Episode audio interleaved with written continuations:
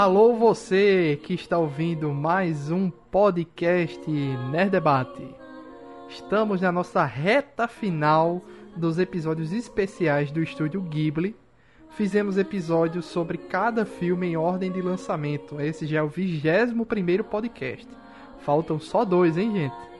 Você poderá ouvir nossos episódios do Ghibli, assim como outros episódios sobre filmes, séries ou animes, que estão disponíveis no Spotify, Deezer, Apple Podcast ou qualquer outro agregador de podcast em seu celular. Nesta semana vamos debater sobre O Conto da Princesa Kaguya, lançado em 2013. Eu sou Luiz Felipe, o apresentador desse programa, e estamos aqui com o aniversariante da semana aqui, de quando a gente está gravando, Denison Ghiselini. Boa noite, gente! Vamos falar novamente de mais uma ótima produção do Ghibli e vou falar uma coisa, viu? Se essa arte fosse feita em outro desenho, eu não ia gostar, mas desse eu adorei. Felipe Greco, o retorno dele aos filmes do Ghibli. Olá, olá, olá, tudo bem? Denison, parabéns, cara. Obrigado. Janúncio Neto. Boa noite, parabéns, Denison. e vamos aqui é, avaliar mais uma obra do Estúdio Ghibli, né? No, assim, bastante interessante. E não poder faltar ele, Sérgio Peixoto. Bom dia, boa tarde, boa noite, seja lá o horário que você estiver nos vendo. Denison, feliz aniversário. Obrigado. Né? E o seguinte, é, Princesa, Princesa Kaguya é uma pintura a óleo animada. Eu acho que eu diria mais é um sumiê animado. Pode ser também. Até mesmo passa por um emakimono. Eu já explico mais para frente o que, que é, tá? É, esse filme tem todo um background ali do conto, né? Da, do, do cortador de bambu, mas isso aí a gente vai. Eu espero as explicações de Denis Peixoto lá mais pra frente. Vamos lá. O conto da princesa Kaguya, ou Kaguya Hime no Monogatari, como no original, lançado em 2013 no Japão, dirigido e escrito por Isao Takahata. Teve orçamento de 49 milhões de dólares e obteve uma receita de 27 milhões no mundo, obtendo assim um prejuízo. Apenas no Japão o filme faturou 25 milhões de dólares, ou seja, só 2 milhões de dólares vieram de fora do Japão, né? O fracasso nas bilheterias seguiu o caminho inverso das críticas, onde foi muito bem recebido, sendo indicado a diversas premiações pelo mundo, e o principal foi a indicação ao Oscar de melhor animação e perdeu para Big Hero 6 no ano de 2014. O estúdio Ghibli anunciou em 2008 que Isao Takahata estava trabalhando num longa-metragem. Takahata anunciou no 62º Festival Internacional de Cinema de Locarno que tinha a intenção que tinha a intenção de dirigir um filme baseado no folclore popular japonês, O Conto do Cortador de Bambu. E eu pergunto para Felipe, você sabe a diferença da mulher grávida, do poste e do bambu? Ah, nossa. É, Luiz, é, eu não sei, cara. Você pode me explicar? É porque hum. o poste dá a luz em cima e a mulher dá a luz embaixo. Certo. Ué, mas tá faltando um elemento aí, hein, danadinho. É o bambu, pô. E o bambu?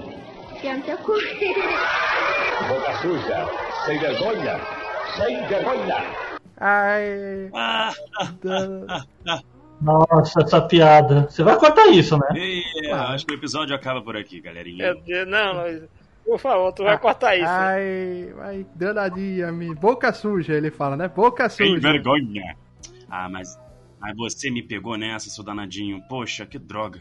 O lançamento de O Conto da Princesa Kaguya foi finalmente confirmado pelo estúdio Ghibli em 13 de dezembro de 2012. No mesmo mês foi anunciado que Shin Inshiro Ikebe iria compor a trilha sonora do filme. Em 4 de fevereiro de 2013 foi anunciado de que Joe Hisaishi iria compor a trilha do filme, substituindo efetivamente o Ikebe como compositor.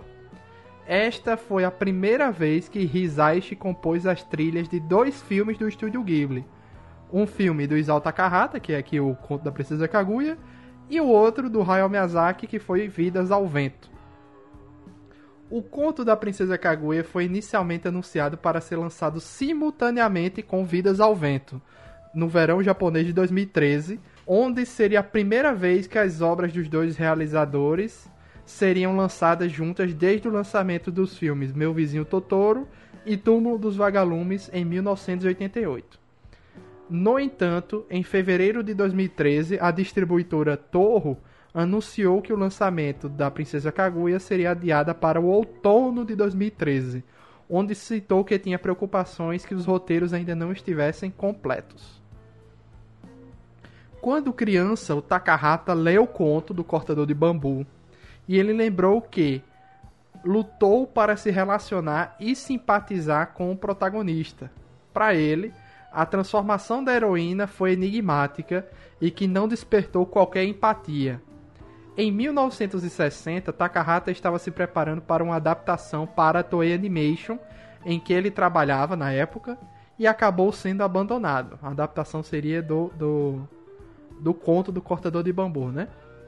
Depois de reler o conto, ele percebeu o potencial da história para ser divertida, desde que uma adaptação permitisse ao público entender como a princesa Kaguya se sentia o conto da Princesa Kaguya foi financiado pela Nippon TV, no qual o presidente Seishiro Uji doou 5 bilhões de ienes, aproximadamente 40 milhões de dólares, para o projeto. Uji amava o trabalho de Takahata e implorou ao estúdio Ghibli, para o Toshio Suzuki na época, que deixasse Takahata fazer mais um filme. Uji morreu em 3 de março de 2011, mas não antes de poder ver o roteiro e alguns dos storyboards, mas não chegou a ver o filme completo, que ele tanto queria. Para garantir que o público se conectasse emocionalmente com o filme, era importante para Takahata que os espectadores pudessem imaginar ou relembrar a realidade dentro dos desenhos, em vez de se distrair com um estilo de arte realista. Ele queria que as pessoas lembrassem das realidades desta vida, esboçando qualidades humanas comuns com acessórios simples. Para auxiliar nessa visão, Osamu Tanabe forneceu os designs e animação dos personagens e Kazuoga desenhou os fundos em aquarela. A gente já tinha comentado aqui é, lá em Me, os vizinhos Yamada, né? Meus vizinhos os Yamada. Que ali era um teste. Eles estavam testando um, um estilo de animação né? Que durante o próprio Yamada te, tem uma mudança. Não sei se vocês lembram aquela cena que o pai vai enfrentar os motoqueiros na rua, que a gente tem uma outra visão, um outro traço. Tudo aquilo ali foi um teste que foi praticamente aprimorado para que agora na Princesa Kaguya a gente veja aonde chegou aquele teste que ocorreu nos anos 90, né? Em que nível chegou é, a qualidade de animação eu não sei vocês, não me incomodou nada, porque é, eu vi dublado, tá? Gostei pra caramba da dublagem. A dublagem de todo mundo tá, tá excelente. A dos pais, todo mundo muito emocionante, certo? Não sei se alguém viu dublado aí também. Não. Eu já havia visto legendado e reassisti legendado. Eu vi legendado. Eu fiz, esse eu fiz questão de ver legendado. E tá todo mundo muito bom, apesar de um erro de português crasso que teve que quando tem aquela questão do do cara que mandou fazer uma árvore, né? Aquela Isso. árvore frondosa, cheia de brilho. E a Kaguya na dublagem fala: "Mande pagar os artesões", quando o certo é artesãos. Ah, e mas as, e eu vi vozes são conhecidas, Luiz? São, são, são vozes conhecidas, assim, mas nada assim só a da Princesa Kaguya eu acho a mais conhecida. Eu vou pesquisar os nomes aqui, tirando esse erro de português, porque eu assisti o filme. Porque eu sabia que era um filme de um conto. Então eu fiz questão de deixar a legenda ativa e a dublagem rolando, certo? É, tirando esse erro de português, eu não vi nada de, de, de diferente assim. E é muito emocionante dublado. A versão dublada eu achei bem legal. A dublagem foi feita no Wood Video para cinema, DVD, Blu-ray e TV paga, que consta que foi para o Telecine Cut Teve a direção de Luciele, Luciene Andreotti. A Kaguya é pela Flora Paulita, conhecida aí, né? Outra aqui muito conhecida, que eu creio ser a mãe, é a Cecília Lemes. E o cortador de bambu, o pai dela é o José Carlos Guerra. Aí tem Caio Guarnieri como Sutemaru. É, Alfonso Ama Amajones aqui também faz um daqueles um daqueles caras do filme, sim, enfim. Mas são Tata Guarnieri, Carlos Silveira, são os nomes assim mais chamativos da dublagem. Mas é uma dublagem primorosa, diferente daquela daquele filme anterior que a gente tinha comentado que a dublagem estava toda errada, né? Do, da Colina Cocoricó, que tava uma porcaria de dublagem. Exatamente. Diferente daquela ali, essa aqui tá, tá bem legal, tá bem bacana. E a gente já tinha comentado lá na os meus vizinhos Ozi Amada que serviu praticamente de teste de um estilo de animação, né, por uma equipe mais jovem do estúdio Ghibli. Então eles testaram o estilo de animação. Em um certo momento no filme muda o ângulo da, da animação, o estilo de animação. É quando o pai vai enfrentar os motoqueiros, né? E tem uma referência ao conto do cortador de bambu também, durante uma cena lá do, do filme dos Yamada. E aqui, anos depois, a gente tem aqui no Kaguya esse estilo de animação aprimorado, né? Com que não me incomodou, porque eu já tinha na cabeça que eu estava vendo um conto épico, um conto de, de uma história sendo contada, né? De uma lenda. Então, isso aí eu já botei na minha cabeça que, ah, é uma coisa artística, é uma coisa cultural, né? É algo a ser é algo a ser feito de diferente aqui, né? nessa história. Então eu relevei essa questão da animação porque não me incomodou mesmo. Eu achei interessante e, e que, queria ver, né? O que é que eles queriam me mostrar. Não sei vocês se alguém não gostou, por acaso, da. da... Não, não me incomodou não. Até porque é aquele lance, né? Como é, não é do Miyazaki, é do, do Takahata, falei correto? Então, assim, é, é um estilo artístico completamente diferente né? Até pra, como eu falei daquela vez, né? O estúdio Ghibli não é só o Miyazaki e nem tudo que o Ghibli faz é único e exclusivamente é, padrão Miyazaki. Né? Não é um estúdio que segue único e exclusivamente um, um padrão artístico estabelecido pelo Miyazaki. Miyazaki tem as produções dele, os outros diretores têm suas produções. Isso aí é o Takahata em estado puro. Tá? Pensa, assim, é, é ele, e apenas ele o responsável pelo que saiu, né? E também vamos ter que entender uma coisa, né? Isso daí era. Vamos ser sinceros, isso daí é uma realização de um sonho de infância dele. É, se ele estava desde criança já impressionado com a história, cedo ou tarde ele ia fazer uma versão animada. Eu acho que ele só esperou chegar num, num, num estado tal de, de tecnologia, de, quer dizer, de experiência e expertise em animação para poder fazer o que ele achava que estava à altura da história que ele gostava, né? Tá? E, e assim, é, é literalmente você ver é, pinturas de, uki, de ukiyo-e, de emakimono sendo completamente animadas. Uma coisa que meu, se é, para nós pode parecer até um traço retrô, ah, é um traço incompleto, ah, não tem detalhe, mas se você colocasse isso para uma pessoa do, do ano 1000 da nossa era para ver isso, só ia falar, nossa, são pinturas vivas, é o que eles diriam. O, os emakimonos, literalmente, é o seguinte, são é, a tradução literal, quer dizer, é rolos de desenhos, literalmente, tá? Ou apenas EMAC. São, aqui, são os precursores da história em quadrinho e desenho animado. Isso é um, é um senso comum no Japão. São a... Que inclusive é mostrado uma cena é, referenciando isso dentro do próprio Sim, filme. aquela hora que ela tá vendo um rolo lá e a, a, a, professora dela fala, não, isso aqui é como se tivesse uma cena animada, e ela joga o rolo. Só pode ser visto de uma maneira. Uhum. Aquilo, era, aquilo lá são rolos que às vezes tinham até 20 metros de comprimento, tá? E eles contavam uma história, literalmente, né? Você, você ia, ia enro...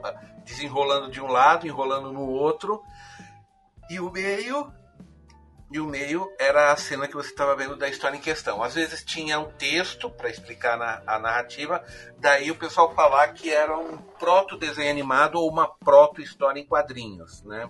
Tá? O, os, o Kioe são um tipo de pintura, né? Eu só um instantinho que eu, que eu, que eu deveria ter deixado aberto aqui um, um termo para poder facilitar isso. Só, só um instantinho aqui.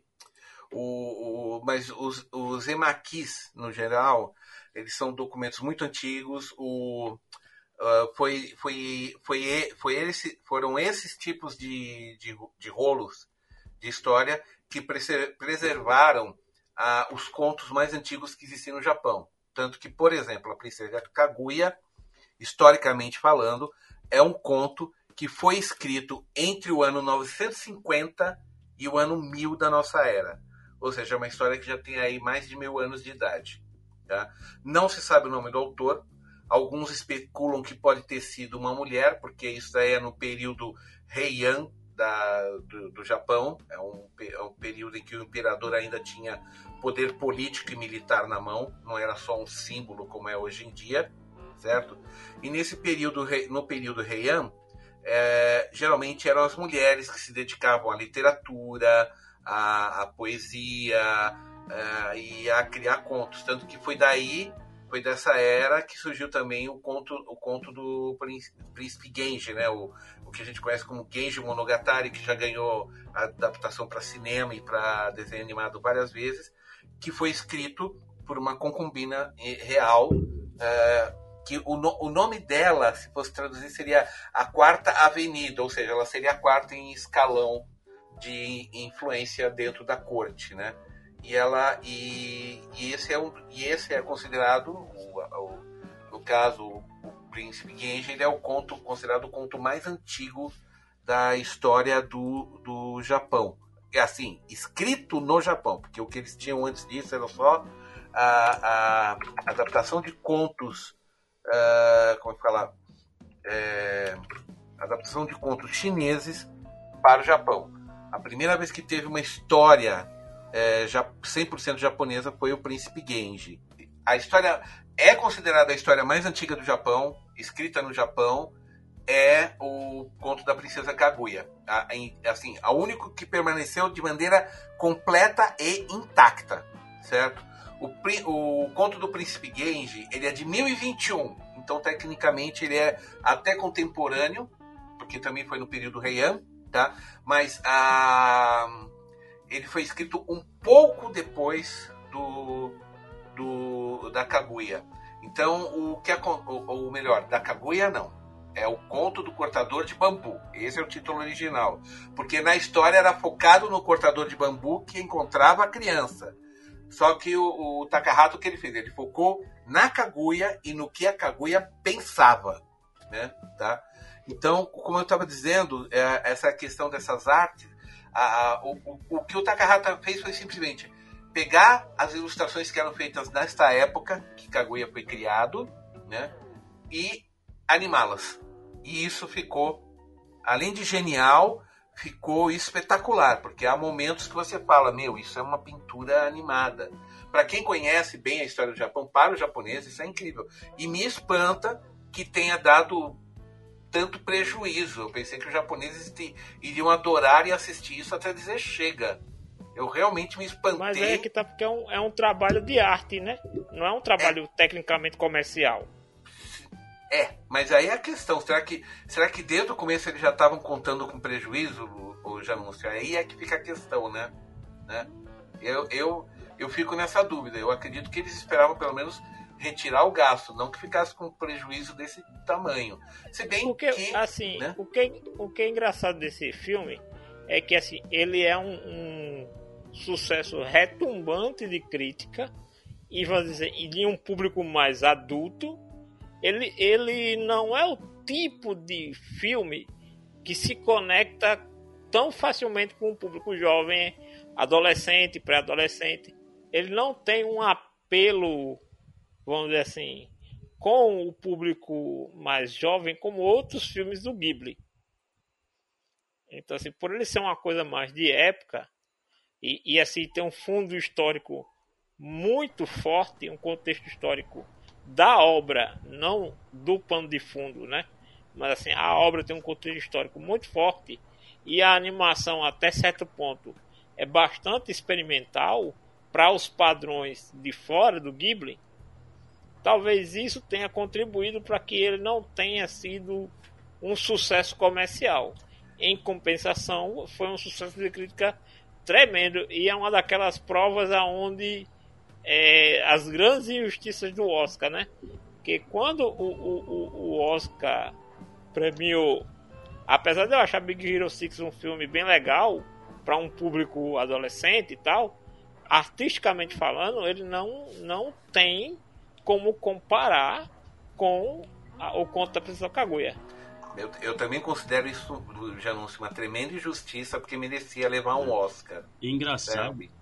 A, a, Mas aí, aí, aí eu acho. De, sabe o que eu tô achando? Lobby, Por isso que é o cinema americano, né, gente? É pra dar prêmio pra terrinha, não pros estrangeiros. É, Tem muito é, disso. é, é uma questão de. É nacionalismo, é regionalismo, aí não tem jeito mesmo, né? Mas, Nem, gente. Assim, é e também nem tanto. Porque o que faz mais no Oscar, o que conta mais no Oscar, é o lobby. Então, assim, por exemplo, tem que saber quando o filme foi classificado para o Oscar, quanto tempo ele foi exibido e, na época, quantos. É, como é que eu vou dizer? Quantas pessoas que votam no Oscar realmente viram o filme. Porque não sei se vocês sabem, nem todo mundo que vota Sim, no. Oscar vê todos os filmes Eu indicados. acho, esse, eu Então, acho isso muito, muito roubado na- nessa premiação. Mas eu acho que existe uma má vontade também quando Claro, eles com certeza. olham essas animações assim. Existe, é só você ver, Felipe, que quando que quando o Parasita ganhou, Trump veio dizer: "Ah, aqui no nosso país existem filmes muito melhores do que do que esse estrangeiro aí". Mas bicho, todos os filmes americanos ganharam Oscar durante 80 anos. Aí um estrangeiro ganhou? Não, porque tem coisa errada aí. Pô, gente, pelo amor de Deus, né? Ma- Mas, mas deixa eu falar uma coisa aqui. Deixa eu falar uma coisa. O que, que vocês acham se, por exemplo, eu acho- vocês acham que o filme iria funcionar se ele tivesse uma arte diferente, sabe? Se ele tivesse um, um desenho diferente, assim, a escolha da, da arte, do, Hum, não. do traço. Eu acho que conversa muito Não, com o eu acho roteiro, assim, sacou? não ganharia o Oscar, mas poderia ter mais público. Que eu acho que o traço afastou um pouco o público. Não, não, não, tudo bem. Não, não é isso. A questão é que eu acho que o traço, a, a forma artística, tipo, é belo, é lindo. Conversa com a narrativa que o filme se propôs, entendeu? Com certeza. É isso que eu tô tentando dizer. É- é- Ele anda junto com o roteiro, com a narrativa, sacou? Isso que eu tô falando. Outra animação ali, mais, conven- mais tradicional, sei lá o que, tipo Your Name, assim, da vida, não sei se ia funcionar. Inclusive, Felipe, é, me, me- Peixoto, é, o conto ele retrata como se fosse uma história da época que o conto foi feita ou seria mais antigo ainda? Eu já conhecia o conto do cortador de bambu já há muito tempo. Eu já conheço há muito tempo. Eu esbarrei com, com a história e como era uma história milenar, eu falei, não, isso me interessa. Porque eu sempre gosto de ver alguma. de, de, de ler histórias que foram escritas há muito tempo, sabe? Tipo assim. é, eu sou. Eu, assim, desde Gilgamesh eu pego essas coisas, tá? Desde Gilgamesh da Bíblia eu pego essas coisas. Mas falando do conto de, do cortador de bambu, tirando alguns toques pessoais que o Takahata colocou na história, ah, um pouquinho de gag visual, aquela, aquela serva baixinha que fica acompanhando a Kaguya o tempo Eu acho um charme ela ali. ah, não, ela, ela, ela é uma. É uma fofura aquela menina, tá? É, tirando essas poucas coisas, tá? É uma adaptação muito literal do conto original. Tá tudo lá. Tá tudo lá. Que, é, apenas que é o seguinte, como o Takahata frisou que ele estava querendo fazer a coisa do modo do ponto de vista da Kaguya, não do, do pai dela, que no conto é mais centrado no pai, que, é- que tem a filha, bababá, bababá, bababá, né? Mas nunca é dito que a filha pensa de toda a situação a que ela é arrastada. Porque entendamos que na história a Kaguya o tempo todo é arrastada por uma série de coisas, né? Para os costumes e para as limitações eh, de vida que as mulheres tinham na época. tipo aquela coisa horrível que eu nunca aceitei de pintar os dentes de preto. Que danada é isso, Peixoto? Não sei porque, eu não descobri o motivo. Isso aí é o seguinte, isso é a estética de beleza da corte imperial de Nara do Japão antigo. Isso perdurou durante muito tempo. Sim. Eles achavam o sorriso branco nas mulheres impuro. As mulheres da corte pintavam os dentes de preto. Era, era a beleza estética da época para as do- senhoras da corte. Meu, pra mim isso ia ser um filme, vivendo um filme de terror, as mulheres sorrindo e os dentes pintados de preto. Pra mim isso é filme de terror. Mas enfim, E a era o- sobrancelha pintada? Ah, é, elas arrancavam as sobrancelhas pra fazer pintada, pra ficar uma estética, a estética que agradava aos homens. Tá? Vocês sabem que isso existe hoje em dia, né? Não, mas isso existe pra gueixas. As gueixas Não.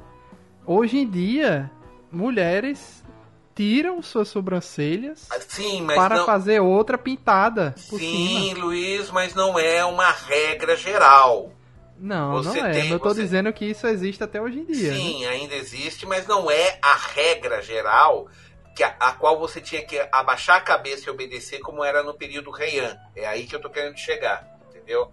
Sim. Naquela Não, época. Mas é essa a pergunta que eu queria fazer. O conto retrata a época que o conto surgiu. Ano mil e alguma coisa. Exatamente.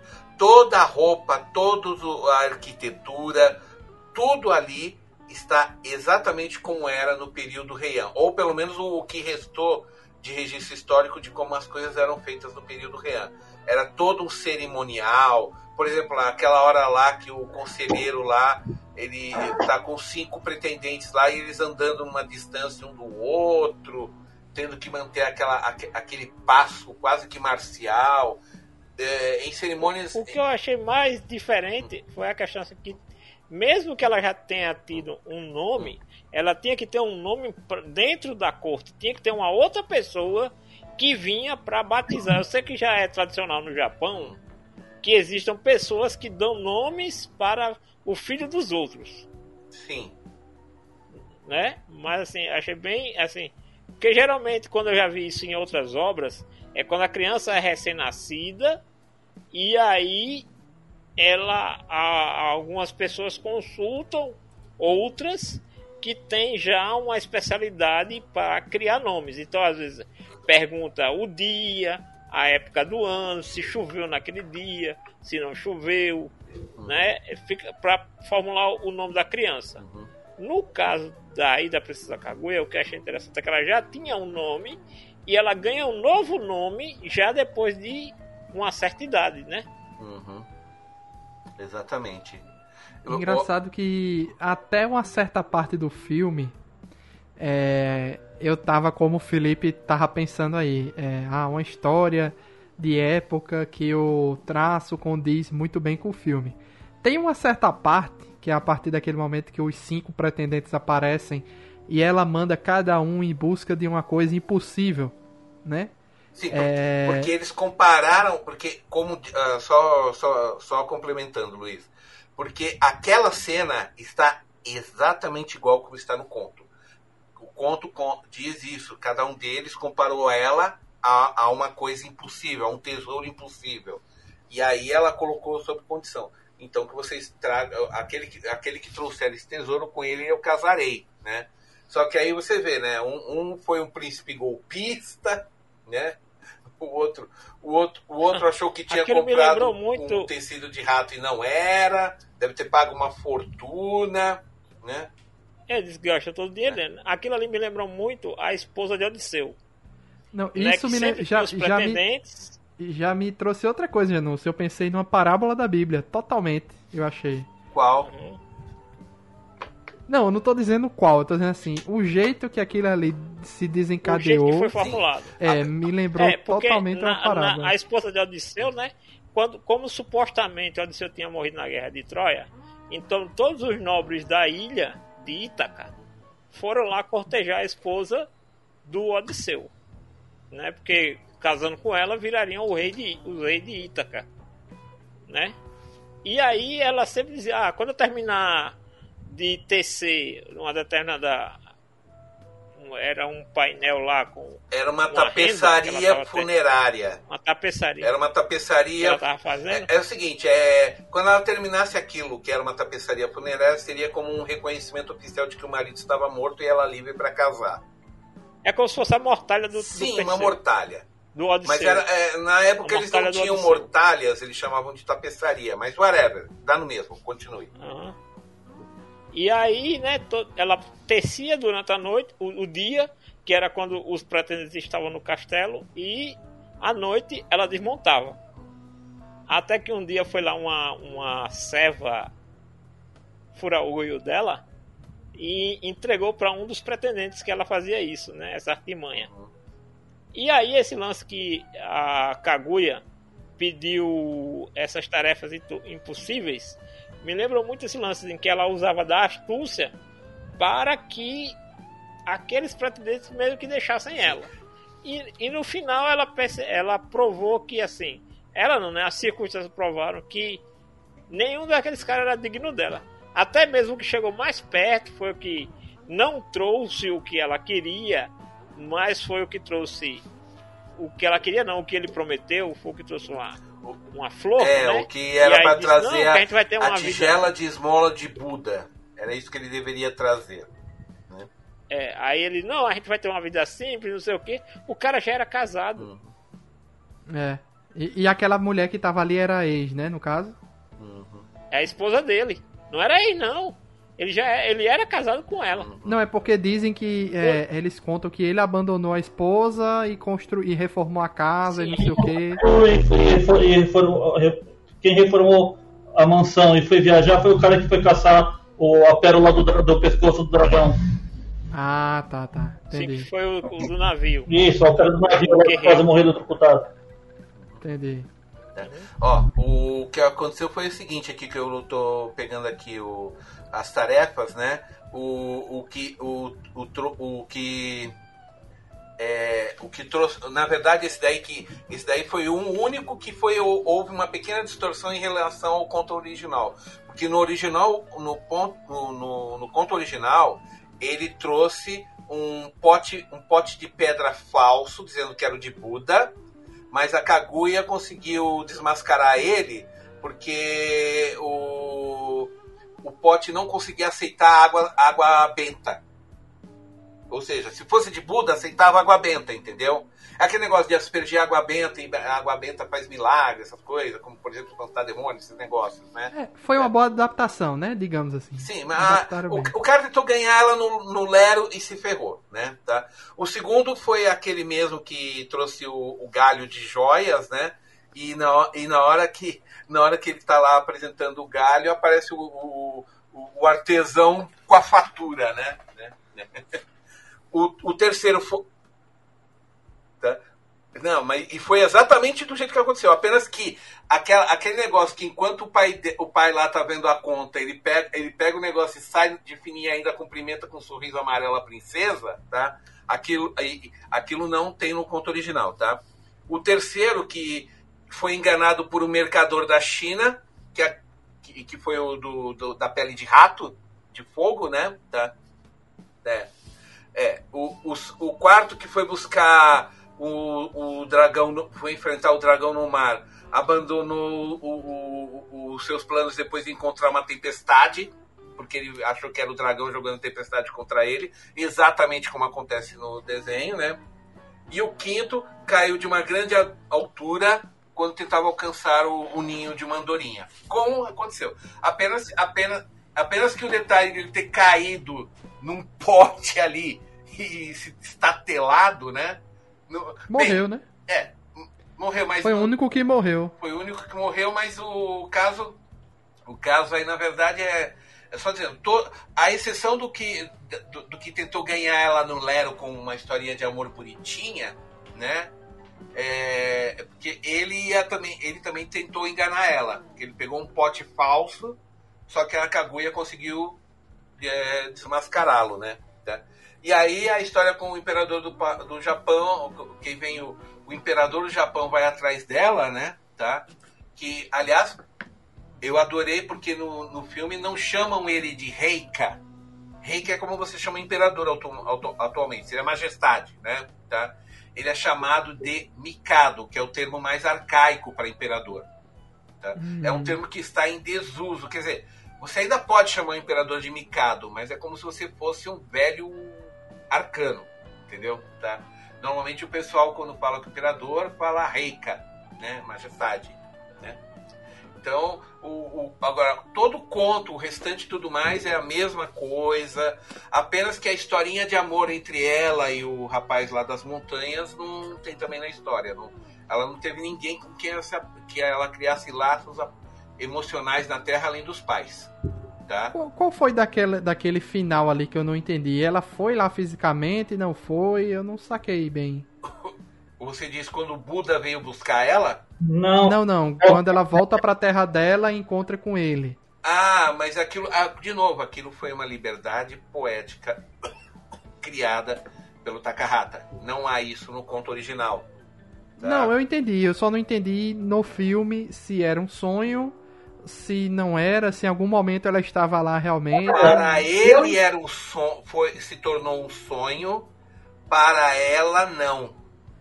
Ah, tá. Era um sonho 100% dele. Não aconteceu. Pra ela, pra ela, as, as coisas pareciam acontecer de verdade, pela natureza mística dela. A Só natureza mística dela permitiu que as coisas acontecessem de verdade, Luiz. A questão é que quando, quando os dois se separaram, ele, ele só voltou pro lugar onde ele estava, onde ele encontrou a Kaguya, e para ele pareceu ser um sonho. Só um sonho. Entendi. Só que deixa ficar claro que aquilo sim aconteceu de verdade, só que é, até para o bem dele, para a sanidade dele, eu acho até posso dizer, ele acreditou ter sido um sonho, pra ela, mas para ela não, tá?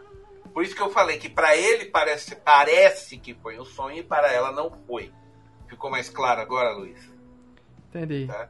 Até achei estranho porque ele já estava casado com filho e tudo e ele estava quase seguindo não, uma nova ele vida. Ia, ele largaria tudo pela Kaguya.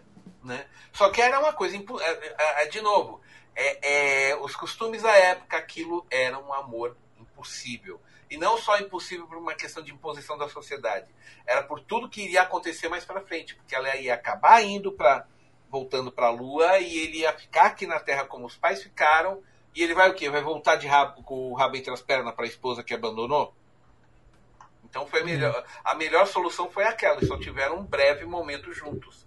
É tudo que, a, que, que eles conseguiram. Tá? Então... Agora, o final, gente, foi de cortar o coração, bicho. Os, os pais uhum. é, chorando pra ela ficar. Uhum. E ela depois, ela, ela resiste àquele, uhum. àquele tecido, aquele pano que colocam em cima dela. Ela resiste por um momento. Uhum. Não, ela não resiste. Ela, é, é, ela pede para ficar e Mais depois um coloca um pano em cima dela, né? Aí ela esquece e quando tá subindo, uhum. ela ela relembra algumas coisas, mas era o Buda mesmo que veio buscar ela, no caso. No né? conto é dito que foi Buda que veio buscar ela. Então aquele, aquele, aquele senhor bonachão com o cabelo loiro lá é Buda, o próprio, tá? Porque na boa, para uma princesa da Lua não poderia ser ninguém menos que Buda. É, é o, é o conceito que a história diz, né? Se bem que eu achei um Buda bem. Assim, eu não vou dizer que cruel, mas eu achei ele muito distante da humanidade na história nisso. Mas isso foi o que eu gostei, sabe? Porque, assim, eu estava até comentando com o Denis, porque no início eu tinha uma dúvida se o conto original era japonês ou se era chinês. Porque, na minha cabeça, geralmente representações, representações do Buda mais esguias uhum. são no continente. E aquelas representações do Buda mais rechonchudinho, gordinho, são do Japão. E isso eu tinha na minha cabeça. Eu não estou dizendo que é o fato. Mas ele me lembrou muito aquele lance do Buda do Shaka uhum. em Cavaleiros. Que é aquela representação mais dura do, do Buda. Aquele preto no branco. Que não tem lero-lero. Ele sabia que ela tinha que voltar e aquilo ali não, não ia prolongar era mais na assim, no conceito dele, obviamente, né? Prolongar aquilo ali só era gerar mais sofrimento. Uma coisa que eu não entendo na Então, assim, ele- é É, quem é aquele era... negócio, um dos objetivos do Buda era eliminar o sofrimento do mundo, né? Mas eu não sei, eu não sei a que ponto, como é que ele eliminou o sofrimento dos pais da, dela, né? Porque eles ficaram para trás com todas as recordações. E aí, né? Eu não entendo que na história quem era tal entidade que queria voltar para a Terra e ali jogou a sua encarnação na menina do bambu, sabe? Quem que era aquela pessoa que estava na Terra, quis voltar para a Terra, mas estava, vamos dizer assim, no paraíso com Buda, mas sentiu falta daqui, sabe? Eu não entendi Ah, isso na então quer história. dizer que é, é tipo uma encarna- reencarnação da, daquela entidade. Tipo isso? Não, é, é- é o seguinte. Porque eu pensei Kaguya- que fossem coisas diferentes, porque ela tá na lua, aí vê aquela senhora olhando pra terra, cantando a música que depois ficou na cabeça dela quando ela foi pra terra. É, Né? Então ela- entendi. eu entendi que fossem entidades diferentes, eu não entendi que fosse uma reencarnação de. de... Não, não é reencarnação, Denis. São entidades diferentes. Ela apenas teve a. Ela apenas teve, como é que fala? É... é, Ela teve a vontade de ver a. De, de conhecer a Terra. Talvez isso é que tenha impelido ela para cá. Ela, ela mesma tenha se exilado na Terra, né? E a vontade dela foi respeitada até o momento que ela desejou muito voltar. E aí esse desejo se tornou irrevogável e Buda veio buscá-la. Só isso. Né? Felipe, eu acho que esse foi um dos filmes Ghibli. Mais artísticos, mais contando um, um- uma lenda, um conto assim, que Sim, eu achei né, bem, bem profundo, bem interessante. E um filme longo, né? Duas horas É, e meia assim, por aí. Você não, você não sente a hora passar, pelo menos eu tive essa percepção. E, a, e a, a todo momento, a arte do filme, e eu vou ficar nessa tecla toda hora, mais uma vez, ela meio que te dá uma imersão muito grande. A todo, a, todo quadro, eu ficava. É óbvio que eu me interessava pela história, mas eu ficava olhando os quadros e assim, e aí mudava o cenário e eu ficava esperando qual ia ser o próximo, sabe? Tipo, é realmente muito interessante. E Cara, assim, eu diria que dos filmes que, que nós estamos avaliando aqui no podcast, ele entrou aí no top, cara. Top 5 aí, talvez. Acho que no Olha. top 5. Esse filme, quando eu assisti ele a primeira vez, eu achei uma obra de arte incrível, mas como eu falei no começo, se não fosse contado do jeito que foi contado, eu acharia uma obra pobre. Só que a história é tão bem contada, a- a- as imagens casam, casam tanto com o roteiro. Vai com aquilo que eu falei no começo, né, Né? Denis? Tipo, a arte conversa muito. Anos depois que eu assisti esse filme, eu estava assisti eu tava assistindo Netflix, tem um programa chamado O Criador de Estilo Japonês, que tem no Netflix, que é uma obra que fala sobre a cultura japonesa em todos os seus âmbitos. O velhinho que faz o pai dela é, o, é um ator que aparece ali na série, é o Chi Takeo. Nossa, me, me fiquei muito contente em conhecer a voz por trás do, do personagem, porque até então eu nunca tinha parado para correr atrás sobre o- a voz dos personagens. A atriz da Kaguya só fez esse papel, a outra moça lá fez alguns outros, mas o, o, o Chitakeo, ele é um ator de, de teatro e televisão. Eu fiquei, eu fiquei até muito contente de reconhecer a voz dele.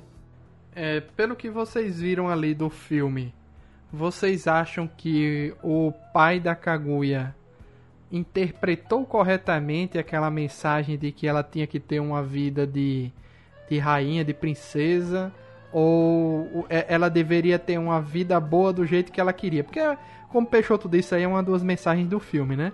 Ninguém perguntava para as mulheres o que elas queriam. É, simplesmente davam um destino que era o que a sociedade na época dizia que devia acontecer.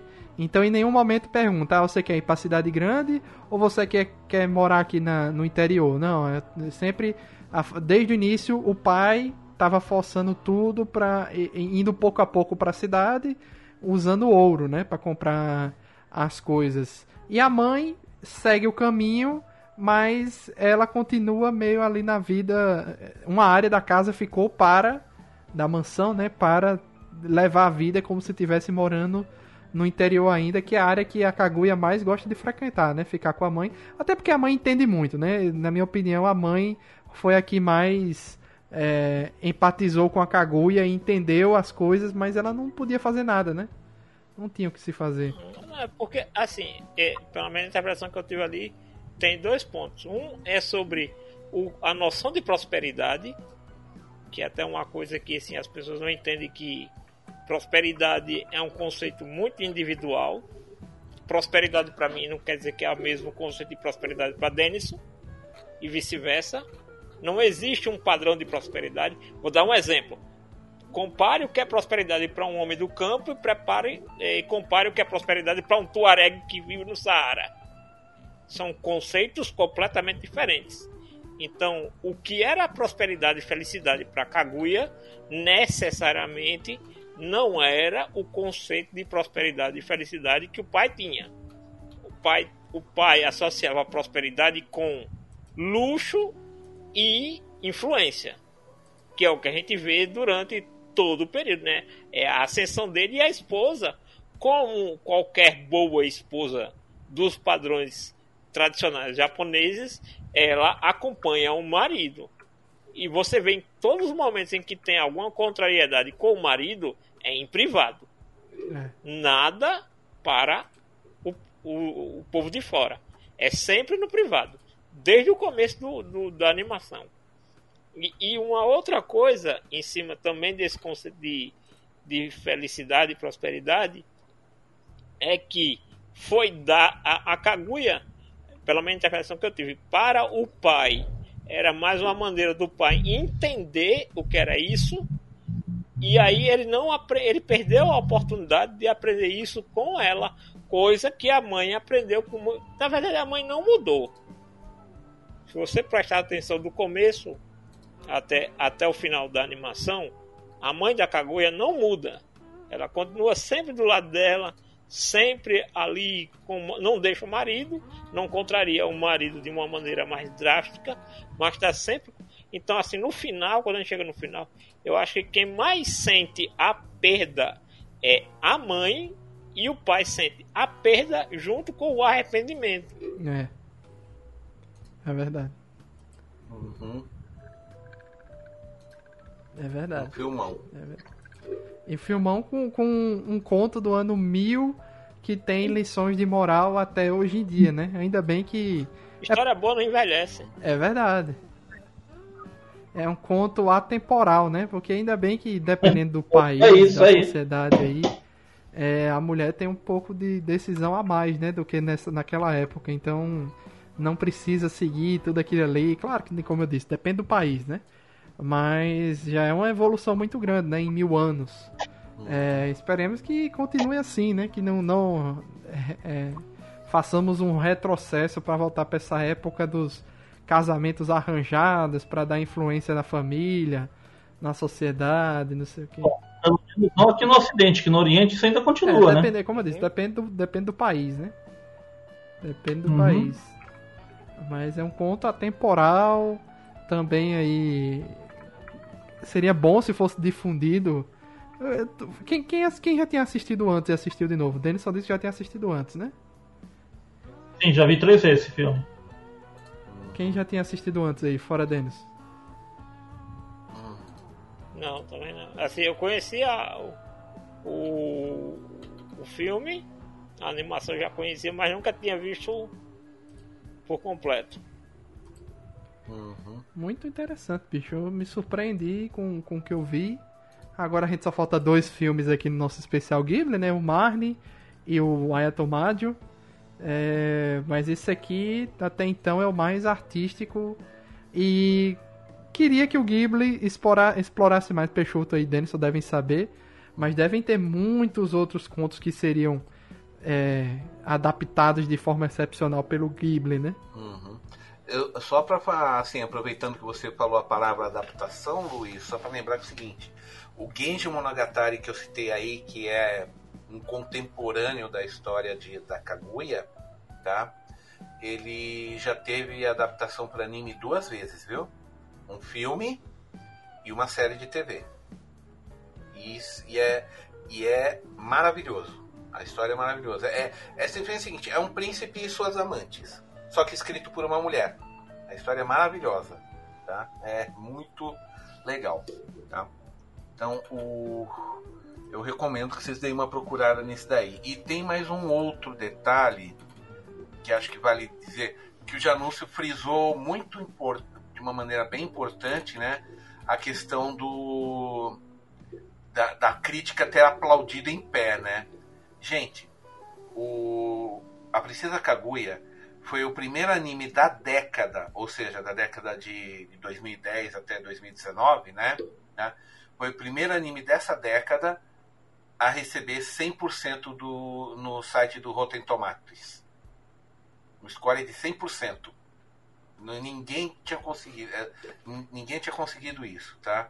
E no Metatrick, Metacritic, né, que é o outro site também que não pega leve com filmes, né? Ele pegou uma pontuação de 89 de 100 e foi indicado como aclamação universal. Os críticos, gente, eles simplesmente aplaudiram em pé, ovacionaram, cantaram loas, assim, de uma maneira que raramente você vê crítico fazer. E não foi um, foi em massa, tá? Para poder chegar a, olha, não é qualquer filme que chega a 100% nos tomates podres, né, no Rotten Tomates, né? E Metatrick chegar em 89 de 100, cara, nossa. Isso, é, isso, aí é, é, isso aí é o Oscar que eles não receberam. Tá? Porque, porque o, o, o que ganhou o Oscar não ganhou essa pontuação de 100% no, no, no Tomates. Tá? Então vocês veem que isso aí é bem, bem forte mesmo. E, e agora temos um outro, uma outra pequena curiosidade que eu estava tentando, que eu tentando pegar aqui do conto original, tá? alguns dos personagens, tá? Eles já tinham aparecido em, em poemas do ano 759. Olha aí, fala aí. Os elementos do conto foram extraídos de histórias anteriores. Ou seja, havia histórias mais antigas já escritas e, e quem, lê, quem leu essas histórias usou como base para fazer o conto da, do, do cortador de bambu. Tá? o, protagonista, que é o Taketori no Okina, que é o cortador de bambu, né? Aparece na coleção de poesia anterior de Manyo Yoshu. É, se eu não me engano, acho que do ano de 759. Sim, é isso mesmo. Nela, ele encontra um, encontra um grupo de mulheres e recita um poema para elas.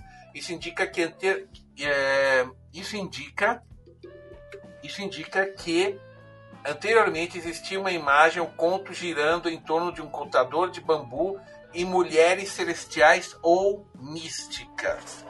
Daí para variar, para criar uma, uma garota que nasceu num broto de bambu e ele criou, né? Uma versão semelhante da história aparece no século XII, aí já é mais para frente, né?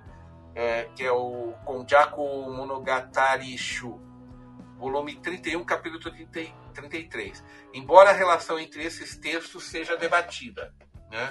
Então, o que, o que acontece, na verdade, porque a pergunta é: como é que uma história de mil anos atrás, que só foi escrita em pergaminhos, não foi escrita em pedra, como aconteceu com Gilgamesh, conseguiu sobreviver mil anos intacta? Simplesmente porque a, a história agradou a quem leu e foram feitas cópias e cópias, só que ao contrário do que costumava acontecer, é, principalmente em templos budistas, eles só copiavam, eles não alteravam, eles não adaptavam, entendeu? Tá? Então o que aconteceu é que a história eles tiveram o que aconteceu eles tiveram manuscritos do ano 1000 até agora que eles puderam comparar os textos e os trechos e conseguir falar, não, tá intacto, a história está completa. Até porque também não é uma história muito longa, né? Então é um pergaminho que daria para guardar fácil. Já Genji não teve, teve, teve, não teve essa mesma sorte. Genji foi muito fragmentado e, e tiveram que juntar vários pergaminhos para conseguir montar a história toda, porque ninguém tinha a história por completo. Porque no caso do Genji eram vários contos, é como se vale a comparação, era como se fosse uma light novel. Você tinha vários volumes, entendeu?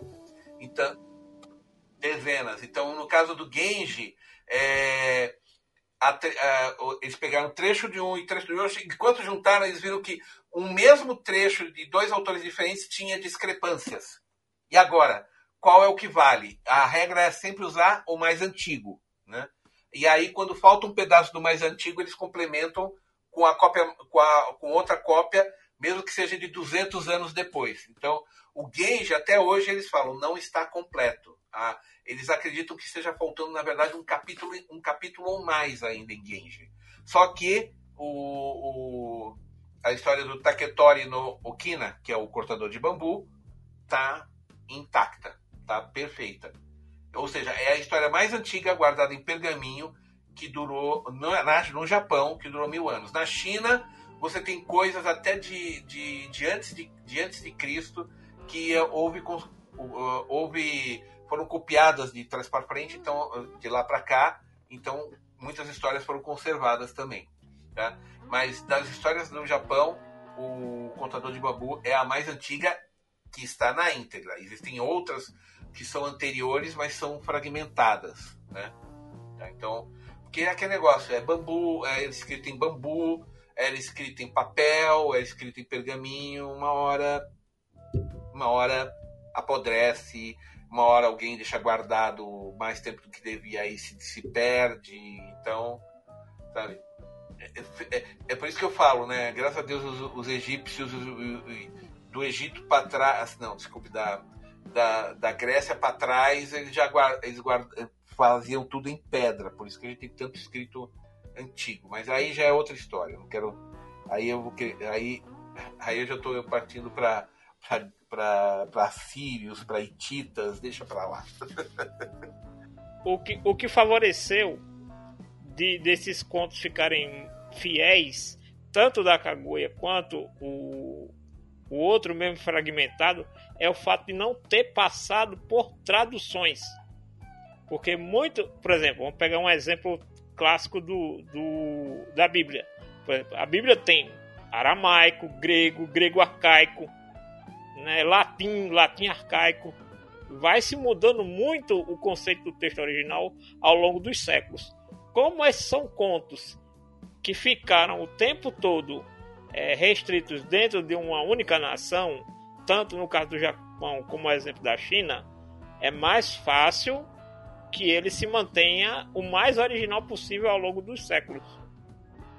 Não, não, não. Ótimo que os companheiros falaram aí. O que eu tinha que falar já já falei, incrível. Trilha sonora, eu acho que ninguém falou aí ainda, né? Também fez o papel ali, cumpriu o papel bem, a trilha sonora, ótimo. Não, a trilha sonora, a trilha sonora foi ótima. A trilha sonora foi ótima, né? E, e assim, é, é, é, a única coisa que eu recomendo para quem for assistir, que se você for fã de anime de ação, Lembre-se, Kaguya não é um filme de ação, é um filme Ah, contemplar, né? Você é sentar, relaxar, esquecer um pouco do mundo, ficar com o celular longe e contemplar, né? isso. né? É isso. Tem que, tem que contemplar. Você tem que pensar. Olha, eu acho que uma boa linha de raciocínio é você pensar que você está assistindo uma, uma pintura animada. Você tem que pensar dessa maneira. Uma pintura e, e você lembrar de todo o contexto que o Takahata que ele queria era pegar as imagens que tinha nos emakimonos da época e fazê-los animados. E ele conseguiu isso com perfeição e primazia. Impecável. E quem não viu dublado ainda, recomendo reassistir dublado. Sim. Pode ser uma outra visão da parada, um pouco não. diferente. A, a, é aquele negócio que a gente tem, precisa sempre lembrar, né, né, Luiz? Quando você assiste legendado, você perde 30% da atenção por causa da legenda. Você não consegue ter foco na, no, no cenário num todo. Você perde mesmo. Tá? Então é ideal, no meu caso, eu assisti primeiro em japonês. Depois eu vou querer assistir ele em dublado, tá? Porque aí, se eu ver alguma coisa que está inconsistente na dublagem, eu já tenho a, a legenda para compensar isso e não entender errado. Porque aí eu quero me deliciar com o visual. Tá? É, esse não tem nenhum problema não. Vá é. por mim. Tudo, tudo de boa. Ótimo. Tudo interessante. Tá ótimo. Então é isso aí. Então é isso. Obrigado, amigos. No próximo iremos pro nosso último filme da Netflix, do Ghibli. E depois a gente parte pro filme mais recente, né? Que foi lançado em dezembro de 2020. Uhum. que não está na Netflix por enquanto, mas a gente vai dar nossos pulos para assistir e analisarmos para completarmos o especial Ghibli, né? E ficar. Agora a gente só comenta quando lançar o novo, certo? E a gente vai fazer um, um apanhado aí no final. A gente grava comentando sobre. Fazendo pelo menos um top 10 dos nossos filmes Ghibli aí. Então já vão se preparando. E até uma coisa, Peixoto, que eu até pensei aqui você poderia fazer uma matéria na AnimeX comentando essa sua experiência de assistir todos os filmes do Ghibli em um ano, mais ou menos, né? Que a gente tá fazendo os podcasts. Eu tô esperando a gente zerar para eu poder pensar como é que eu vou abordar isso daí. Ou se no final eu mesmo vou pegar os principais e eu mesmo fazer matéria, porque quase não fiz matéria de coisa do Ghibli. Tá? Quase não, não, não foi feito nada. Curioso, mas na época da Animax, né? A gente fez, ah, a, a, gente fez aqueles que estavam dublados no Brasil na época. Né? Então, eh, mas o, no caso, no caso eh, eu, eu pensaria, eu, eu veria o caso do Ghibli como uma coisa à parte. Eu teria que fazer um. Seria bom fazer um livro sobre isso, né? Mas aí poderia bater em direito autoral, vai saber, né? Tá? Mas vamos tocando e vamos vendo aí no futuro. Isso aí. Então é isso, gente. Valeu aí pela presença, o retorno de Felipe Greco, Peixoto, Denison e Janúncio. E uhum. vamos seguindo Valeu. aí. Até a próxima, pessoal. Até o próximo especial. Valeu. Falou, tchau. tchau. tchau.